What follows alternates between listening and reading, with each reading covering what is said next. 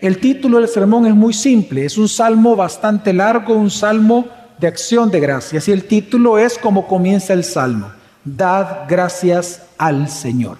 Quiero que me acompañen por favor al Salmo 118, ya que es un salmo largo, pues me gustaría que usted lo tuviera y que eh, estuviera conmigo leyendo eh, el texto bíblico y que usted lo pudiera observar desde su propia Biblia. Dice el Salmo 118, mientras lo busca, el versículo 1 dice así, Dad gracias al Señor porque Él es bueno, porque para siempre es su misericordia.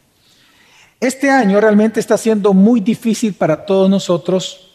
No estoy diciendo nada nuevo, sin embargo, eh, es un año difícil, pero también a su vez es un año significativo. Digo que es difícil porque no vamos a obviar lo que está pasando en el mundo a raíz de la pandemia del COVID-19, en donde según los datos hasta el día de hoy, llevamos casi 54 millones de personas contagiadas en el mundo. ¿Usted se imagina esa cantidad de personas? y esos son los que están reportados. Recuerde que muchos se enfermaron y no llamaron, mire, estoy enfermo.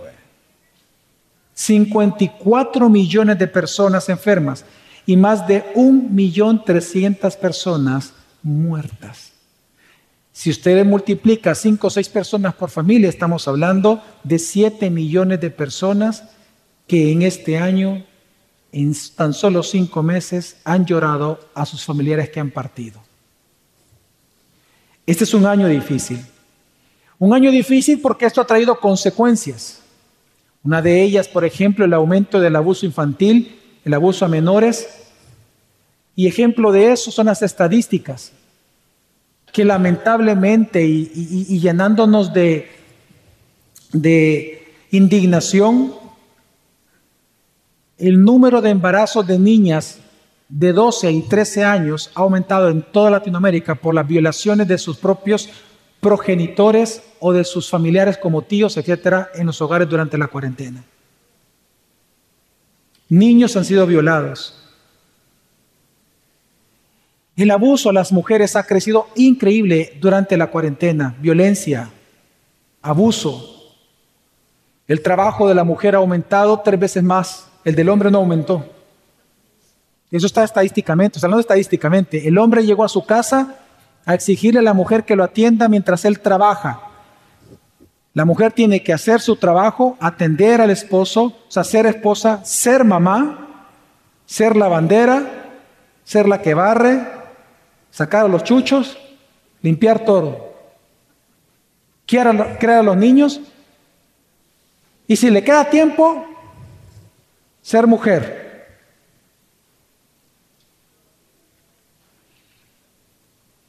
El nivel de estrés en la mujer en el mundo ha aumentado tres veces más. Y si a todo esto que le estoy hablando le aumentamos que gracias a las tormentas y huracanes, cosechas enteras se han perdido, gente ha muerto, viviendas han perdido. Es un año difícil. Año difícil porque otros han perdido el empleo. Sus ingresos han sido menguados. En algunos países ya empezó la recesión. Pero a la vez es un año significativo. Porque a pesar de que vemos la disciplina de Dios y los juicios de Dios en este mundo, también podemos ver a través de ellos la bondad y la misericordia de Dios. Porque no podemos negar de que Dios no deja de ser Dios bueno cuando Él ejecuta sus juicios. Porque nosotros sabemos, según el testimonio de la Biblia, que aún sus juicios no solamente son justos, sino que son buenos, son parte de su bondad. Porque a través de los juicios, hemos visto, por ejemplo, en este año, cómo la maldad ha sido restringida en otras áreas a través de estar en cuarentena, ha habido en algunas familias, en algunos sectores de la sociedad, un aprecio y un recuperar del valor de la familia, en algunos lugares. Hemos visto cómo a través de toda esta disciplina hemos visto algunos beneficios. uno de los grandes beneficios es que la pandemia ha logrado que nosotros valoremos más la vida y que nos enfoquemos en las cosas que realmente son esenciales e importantes y descartemos en aquello que no era importante, pero que nuestra vida estaba dedicada a todo eso. Y como si eso fuera poco, y lo más importante, si algo hemos visto nosotros en este año es que Dios nos ha salvado para comenzar una nueva normalidad, pero ahora con una mente puesta totalmente en Él si no, no estuviéramos aquí. Amén. Esto que le estoy mencionando es el objetivo de la enseñanza del Salmo 118. El Salmo 118 es un salmo que fue escrito para instar al pueblo de Dios de aquel momento a dar gracias a Dios por el fiel amor que los había salvado de aquellos opresores de Asiria y de Babilonia ya específicamente, que los mantenían en cautiverio y que ahora siendo liberados, fueron liberados por el amor fiel de Dios. Por lo tanto, el salmista insta al pueblo de Dios a darle acciones de gracias a este Dios de misericordia o de amor fiel, porque no solamente los rescata, sino que resulta que los lleva a su santuario para que ahora ellos sean parte importante del proyecto de restauración o redención para todo el mundo. Es un salmo muy hermoso. Es un salmo en donde Dios les da a ellos, los salva para darles una nueva oportunidad para que vivan para Él. Entonces, en vista de este gran mensaje del Salmo 118 y que estamos a vísperas del servicio de acción de gracias este jueves, el objetivo del sermón para esta mañana es que demos gracias a Dios por su amor fiel. Demos gracias a Dios porque su amor fiel nos ha salvado de las amenazas de este año y nos restaura a su vez para un nuevo comienzo con nuestra mente puesta en Él. Por lo tanto, vamos a ocupar la estructura del Salmo 118. Miren, el Salmo 118 muy probablemente fue el último salmo que Jesús cantó antes de morir. ¿Por qué? Porque el Salmo 118 es el último de una serie de salmos conocido como el Jalel que era, y hasta el día de hoy, que es lo que los judíos en sus fiestas, como por ejemplo la Pascua judía, en la fiesta de los tabernáculos, etcétera, ellos cantan. Es una serie de salmos que cantan, pues el Salmo 118 es el último y necesariamente por tradición Jesús tuvo que haberlo cantado en su última cena antes de morir. Así que tiene un gran significado este salmo. Y este salmo que esa acción de gracias se divide en tres grandes partes. La primera de ellas es un llamado al pueblo de Dios a que le den gracias a Dios por su amor fiel. En segundo lugar, ya viene el salmista a explicar las razones, el motivo principal por el cual hay que darle acciones de gracias a Dios. Y la tercera parte del salmo termina hablando acerca de cuál es la manera en cómo el pueblo puede dirigirse para darle adoración a Dios. Así que estas mismas tres partes son los tres puntos de mi sermón. Vámonos a la primera parte, el llamado que Dios hace a su pueblo a darle gracias porque Él tiene un amor fiel por ellos. El Salmo 118, versículo 1 al 4, dice, Dad gracias al Señor porque Él es bueno, porque para siempre es su misericordia. Diga ahora Israel, para siempre es su misericordia. Diga ahora la casa de Aarón, porque para siempre su misericordia. Diga ahora los que temen al Señor, para siempre su misericordia. Si nosotros nos damos cuenta, hermanos, el llamado es a todo el pueblo, porque dice a los israelitas, a la casa de Aarón, que son los sacerdotes, y luego dice, y a todos los que temen al Señor les invita y les exige, les llama a cantarle de una manera al Señor, a decirle, porque para siempre es su misericordia. Esta palabra misericordia realmente, hermanos, es una palabra muy importante en el Antiguo Testamento. Es una palabra hermosa, porque la palabra misericordia significa amor fiel. Se refiere al amor que Dios tiene fiel a su pacto y por amor a, y porque Él es fiel a su pacto, Él es amoroso contigo. El amor fiel de Dios, traducido en la mayoría de traducciones como misericordia, el amor fiel de Dios es el amor del Señor que nunca se da por vencido con su pueblo. Es el amor que sigue amando pase lo que pase en tu vida. Es el amor que nunca defrauda y que siempre actúa en favor de quien él ama. El amor fiel de Dios es el mismo amor ejemplificado por el profeta Oseas, que a pesar de la infidelidad de su esposa prostituta, recuerde, él la amó siempre, perdonándola y al final la salvándola. El amor fiel de Dios es aquel amor que nunca se rinde. Es el amor que siempre ayuda, salva, redime y fortalece. Es el amor de aquel, del amor del Padre cuyo hijo pródigo se va y que él estuvo esperando y que cuando ve venir al hijo, él sale a su encuentro, lo abraza, lo besa, lo perdona y lo redime. El amor fiel de Dios, la misericordia de Dios, es el amor que nos salva a todos nosotros. Por eso es que al igual que ellos son llamados a reconocer públicamente con acciones de gracias ese amor fiel de Dios, reconociendo que la salvación que ellos estaban teniendo del pueblo opresor era por Dios, por su amor fiel, igual nosotros hermanos reconocemos hoy en este año 2020 y este jueves que vengamos el llamado de Dios para nosotros como iglesia local, gracia sobre gracia, es que demos gracias a Dios porque su amor fiel nos ha salvado de las amenazas de este año y nos restaura para un nuevo comenzar con nuestra mente puesta en Él.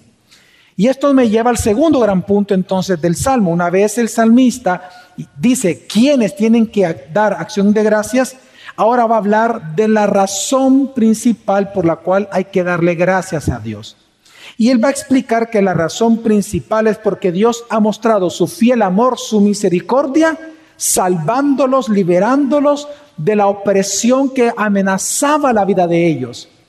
Y es que este salmo, hermano, se ubica en, en que fue escrito o terminado de escribir después del exilio, durante el exilio cuando ellos salen. Se recuerda que Dios por disciplina y por juicio en contra de Israel por haber abandonado el pacto, Dios los manda al exilio. ¿Se acuerda que Dios proféticamente se los dijo?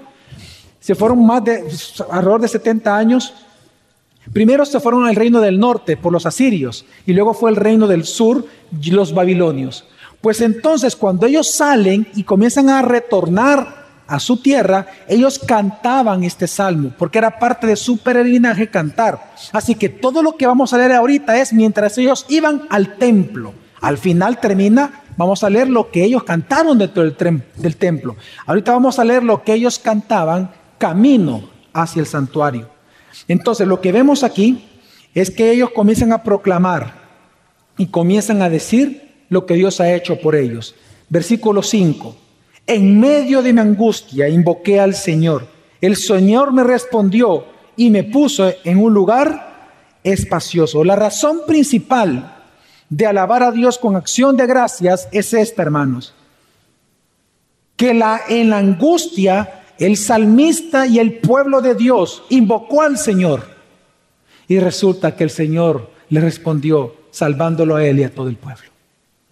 Hermanos, la razón principal por la cual nosotros el próximo jueves entraremos por esas puertas a darle gracias a Dios es porque en medio de la pandemia tú le oraste a Dios y Él te escuchó. Y por eso tú estás este día aquí alabándolo a Él. Porque para siempre es su Por amor fiel Él te escuchó y te salvó. Porque tú no eres de los muertos por el COVID, tú eres un sobreviviente del COVID. Porque Dios te escuchó. Y por eso entonces continúa diciendo el salmista, el Señor está a mi favor, no temeré. ¿Qué puede hacerme el hombre? El Señor está por mí entre los que me ayudan. Por tanto, miraré triunfante sobre los que me aborrecen. Es mejor refugiarse en el Señor que confiar en el hombre. Es mejor refugiarse en el Señor que confiar en príncipes.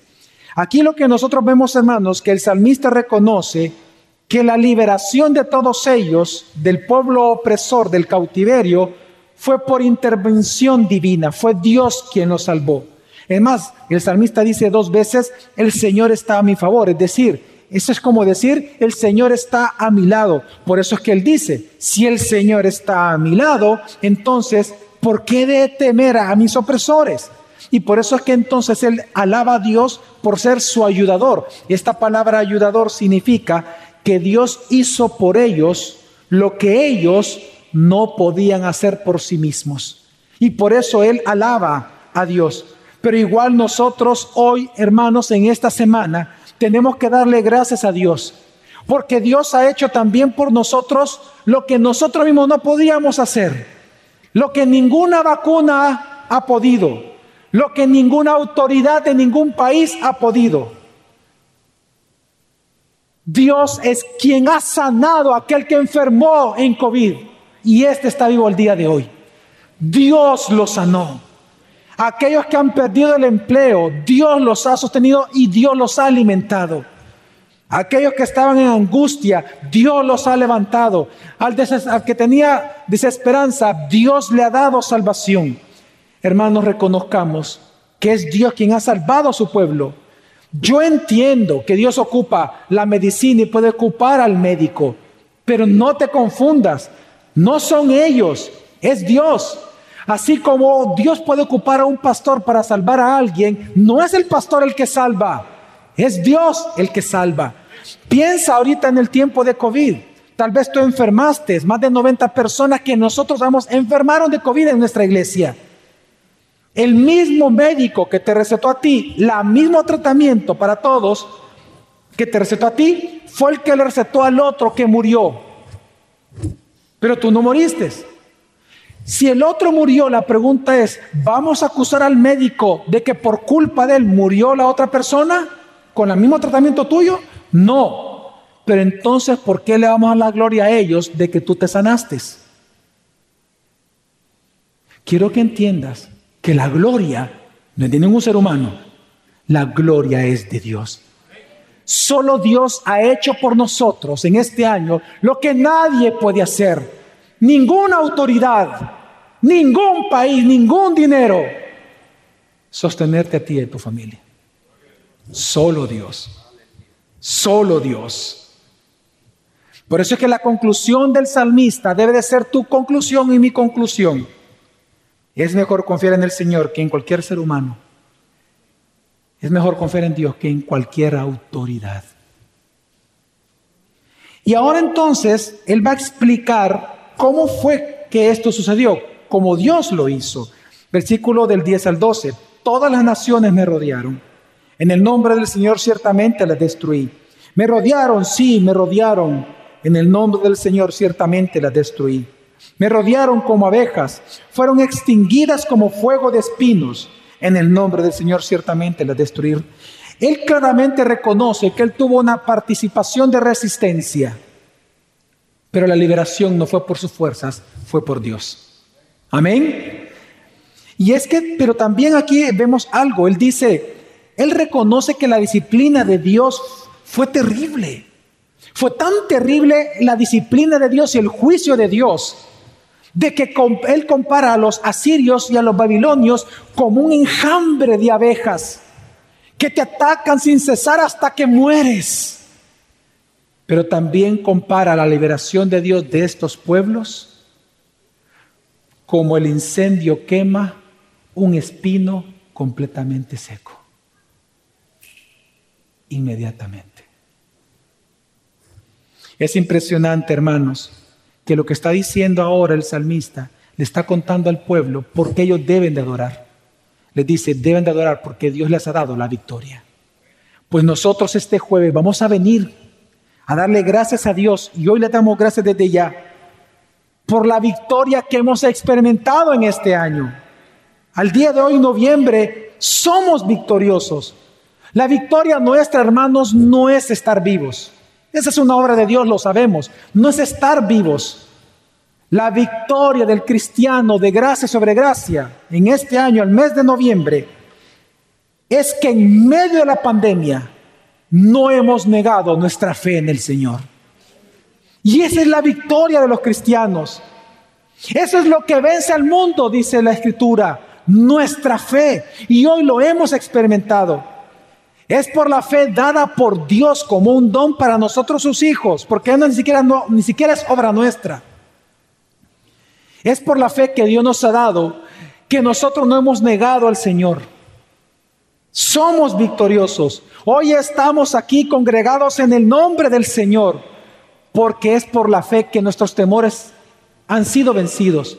Tu fe ha vencido tus dudas. Tu fe en el Señor ha vencido tu desesperanza. Somos victoriosos, porque aún en medio de las malas noticias, de que no hay vacuna, imagínate, la gente estoy esperando vacuna cuando Dios es el que te sostiene. En medio de todo,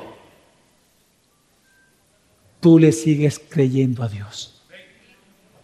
Y por eso tú estás ahora aquí, en medio de la pandemia, cuando nos dicen que no tenemos que congregarnos, porque nos podemos contagiar. ¿Qué hace que estemos aquí? ¿Con mascarillas? Sí, pero la gloria es de Dios. Hermanos, por eso es que el salmista, alabando de esta manera a Dios, ahora él dice, si Dios te ha dado esta victoria, ahora tu deber es contarle a los demás pueblos lo que Dios ha hecho por ti. Y él lo, dice esto, sigamos leyendo, versículo 13 al 18, dice, me empujaste con violencia para que cayera. Mire cómo él pone de gráfico la disciplina de Dios. Y así nosotros podemos ver este año 2020, que Dios ha empujado con violencia para que cayéramos y reconociéramos nuestro pecado. Pero luego dice, pero el Señor me ayudó. Dice, me empujaste con violencia para que cayera, pero el Señor me ayudó. El Señor es mi fortaleza y mi canción, y ha sido salvación para mí. Voz de júbilo y de salvación hay en las tiendas de los justos. La diestra del Señor hace proezas, la diestra del Señor es exaltada, la diestra del Señor hace proezas. No moriré, sino que viviré y contaré las obras del Señor. El Señor me ha reprendido severamente, pero no me ha entregado a la muerte. ¿Cuántos dicen amén a eso? Amén. Y es que en el versículo 13, si nos damos cuenta, él reconoce que la disciplina de Dios fue severa con él, pero a la vez Dios lo salvó. Si se da cuenta, el salmista nunca se queja del exilio, porque él reconoce de que Dios por ser santo, santo, santo, y nosotros, pecadores, sus juicios siempre son justos. Él no se queja de eso. Por el contrario, él alaba a Dios por sus juicios. Y en el versículo 14 incluso él ocupa las mismas palabras de Moisés. Él está citando literalmente el cántico de Moisés cuando ellos fueron liberados de la opresión de Egipto y pasaron por el Mar Rojo. Se recuerda que se abrió el Mar Rojo cuando ellos eh, eh, extienden una vez más la vara a Moisés y viene el mar y se devuelve y cubre a Faraón con sus jinetes, entonces por esa liberación Moisés canta al Señor diciendo, versículo 14, voz de, perdón, el Señor es mi fortaleza y mi canción ha sido salvación para mí. Ahora el salmista está reconociendo que al igual como Dios liberó a ellos allá con grandes obras de poder, ahora una vez más que nos estaba liberando a ellos de sus opresores después de 70 años de cautiverio, también es el Señor. Por lo tanto, Él llama al pueblo a hacer dos cosas, lo estamos leyendo ahí. Dos cosas lo llama al pueblo de Dios hacer. En primer lugar, le dice, regocíjense en sus casas. Regocíjate en tu casa. ¿Acaso no es lo que estamos haciendo nosotros hoy en día en nuestros hogares? ¿Acaso no es el deber de nosotros los adultos enseñar a nuestros hijos que el que nos ha sostenido en este año difícil 2020 ha sido el Señor? ¿Acaso no tenemos que decirle a nuestros hijos después de 20 años, los que están chiquitos en este momento, recordarles o decirles o contarles los que tienen un año de edad, de contarles de aquí en 20 años, en el año 2040, decirle, hijo, en el año 2020 hubo una pandemia terrible que asedió toda la humanidad. ¿Sabes por qué tú estás vivo? Tú estás vivo porque Dios nos sostuvo porque Él estuvo contigo, hijo. No te olvides de Dios ninguno de tus días.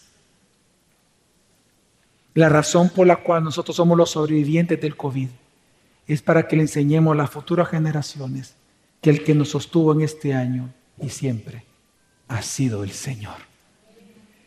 Y por eso dice, ve a la casa, celebra en la casa, cuenta, cuenta las grandes maravillas que Dios ha hecho en esta liberación.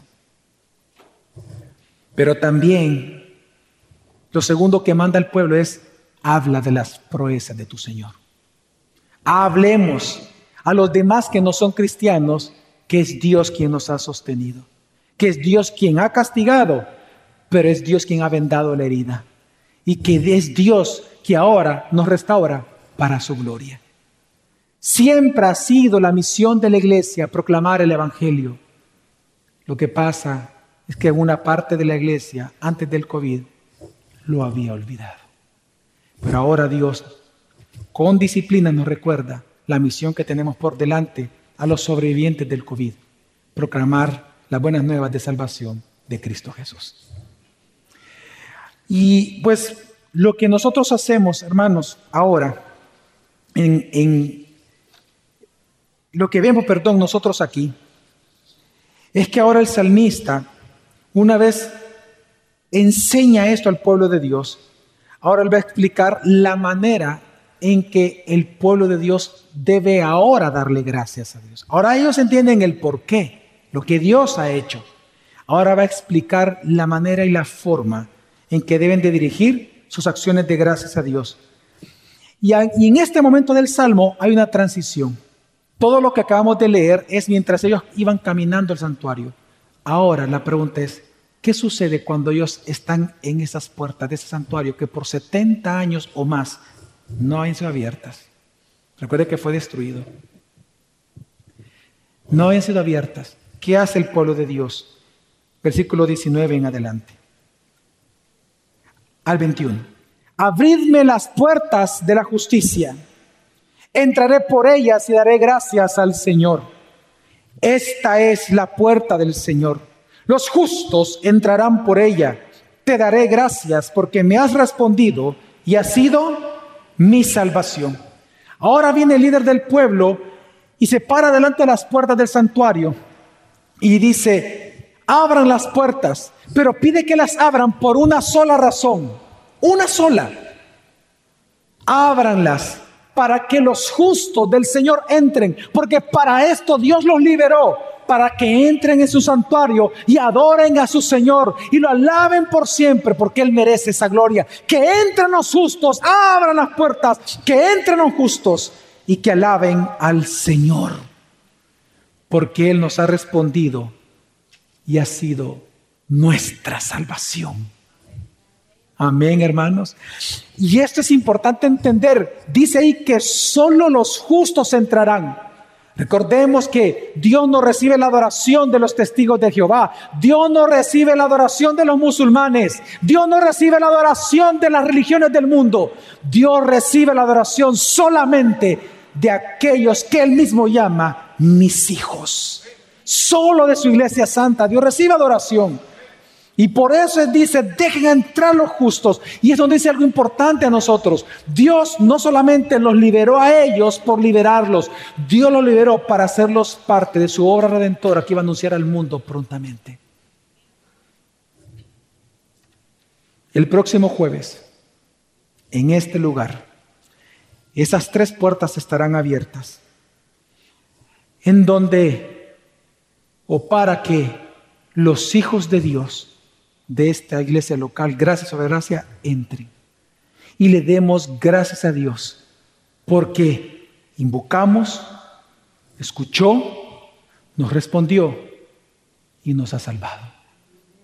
En un año tan difícil como este.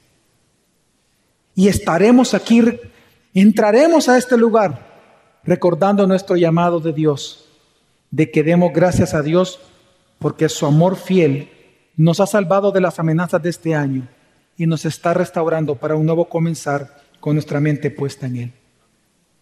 El texto que estamos leyendo, hermanos, cuando usted vea del cautiverio al santuario, este recorrido del, del cautiverio al santuario nos está indicando de que hay un objetivo de Dios para la salvación de su pueblo ahora redimido, de este remanente.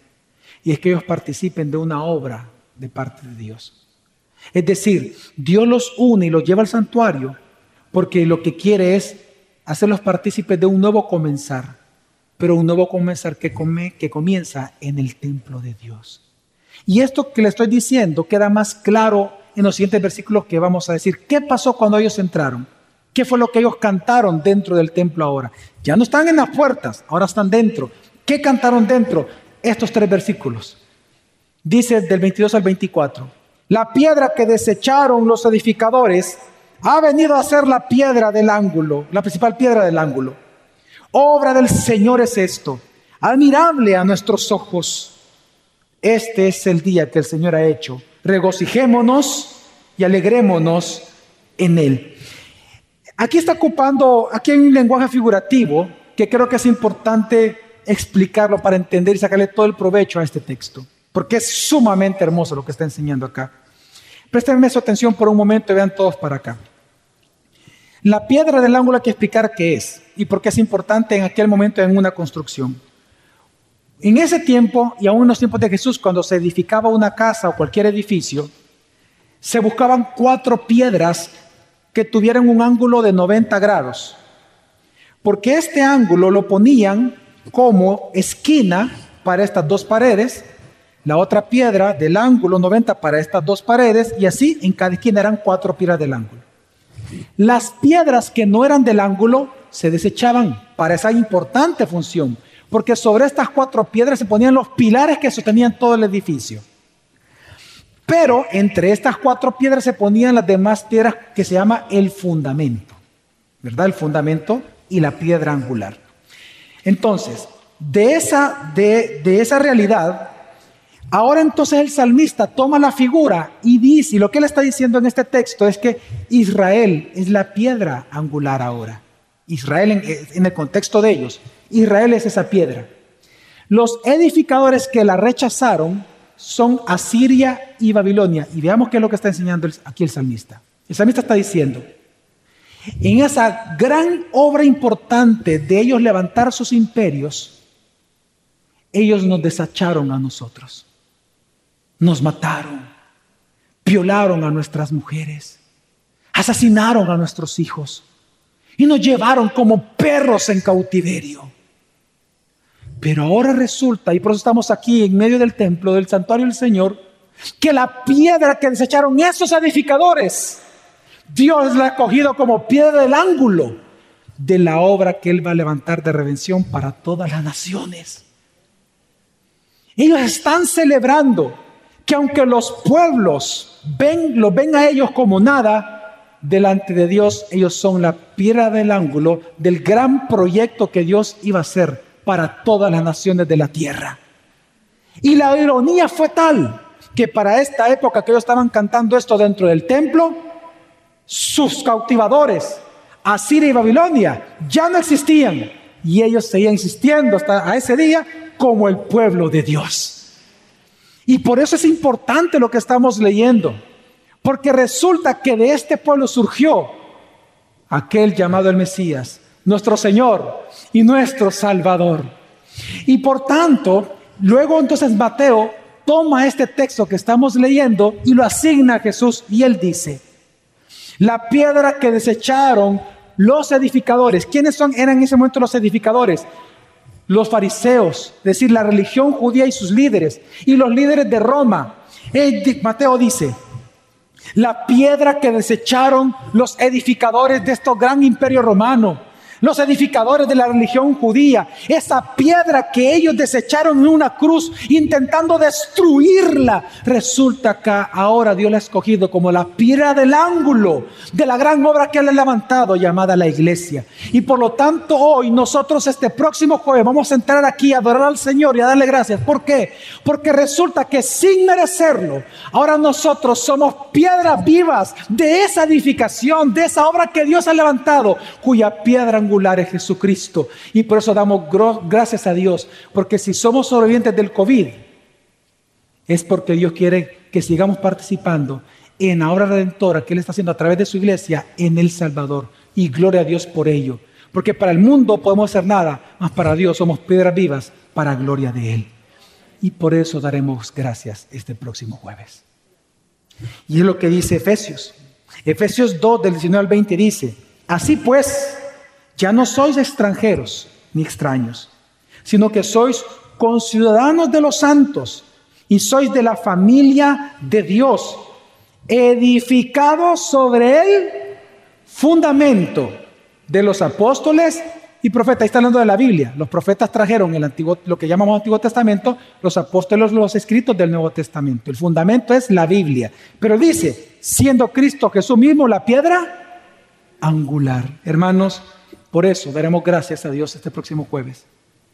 Porque la razón por la cual Dios te dejó vivo es para que con una mente renovada y puesta en Él, seas restaurado para que continúes en el proyecto redentor de Dios sobre un país llamado El Salvador. Amén, hermanos. Y entonces ahí va terminando el salmista y sigue diciendo, versículo 25 al 27, Te rogamos, oh Señor, sálvanos ahora. Te rogamos, oh Señor, prospéranos ahora. Bendito el que viene en el nombre del Señor. Obviamente está en ese contexto está hablando de los que entraban al templo, de los justos. Desde la casa del Señor os bendecimos. El Señor es Dios y nos ha dado luz. Atad, por tanto, ¿verdad? El sacrificio de la fiesta con cuerdas a los cuernos del altar. Los que entraron al templo pidieron dos cosas al Señor. Lo primero que le pidieron fue salvación. Pero la pregunta es, bueno, ¿y no es que Dios ya los había salvado? Sí, esta salvación que están pidiendo ellos es lo mismo que el, apóstol Pablo nos pide a nosotros pedirle al Señor, también reconocer que la buena obra que Dios ha comenzado la va a concluir. Esa petición es la que está haciendo aquí el salmista. Sálvanos, es decir, Señor, ya nos salvaste de ellos, hoy estando aquí, sálvanos. Y por eso le pido lo segundo, prospéranos, porque recuerde que habían salido sin nada de allá. Hermanos, este tiempo ha sido difícil para muchos, muy difícil. Muchos han perdido. Pues este jueves vengamos y digámosle, Señor, sálvanos. La buena obra que comenzaste, termínala. Prospéranos ahora. Amén, hermanos. Cuando Jesús entró a Jerusalén en la misma semana de la Pascua, en la misma semana de su muerte, se recuerda que el día lunes él entró a Jerusalén cumpliendo una profecía montado en un burrito, en un, asno. Y la gente salió con las palmas diciéndole, Osana, Osana, bendito aquel que viene en el nombre del Señor.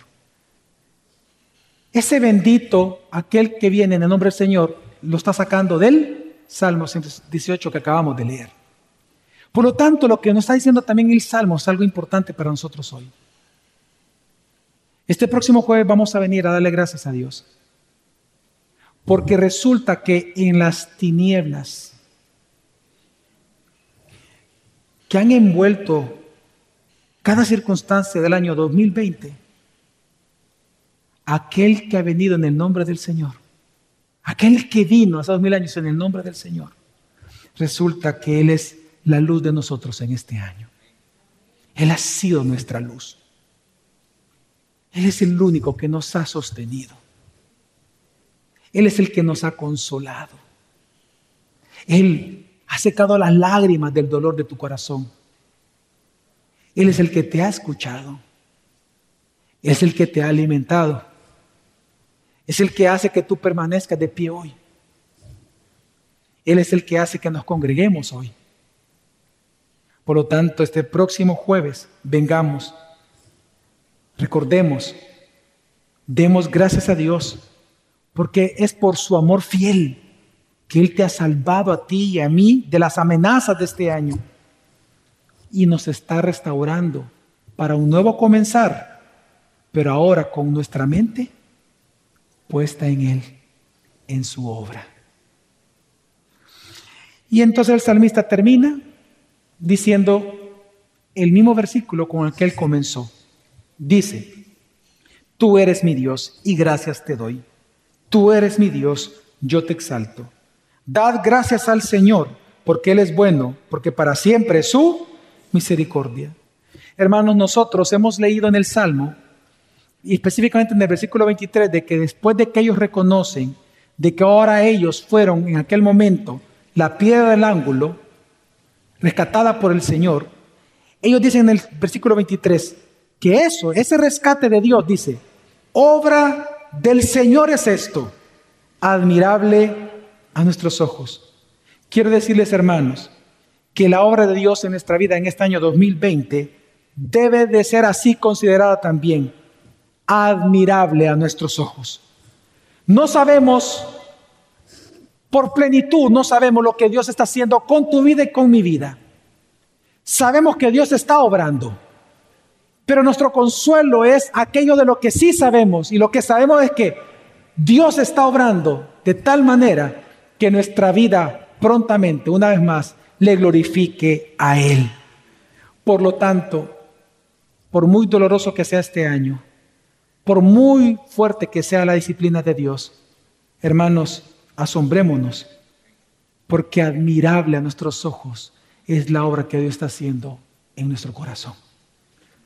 Por eso, este próximo jueves, demos gracias a Dios por esa obra admirable en nosotros. Demos gracias a Dios porque su amor fiel nos ha salvado de las grandes amenazas de este año y nos está restaurando para un nuevo comenzar con nuestra mente ahora puesta en Él.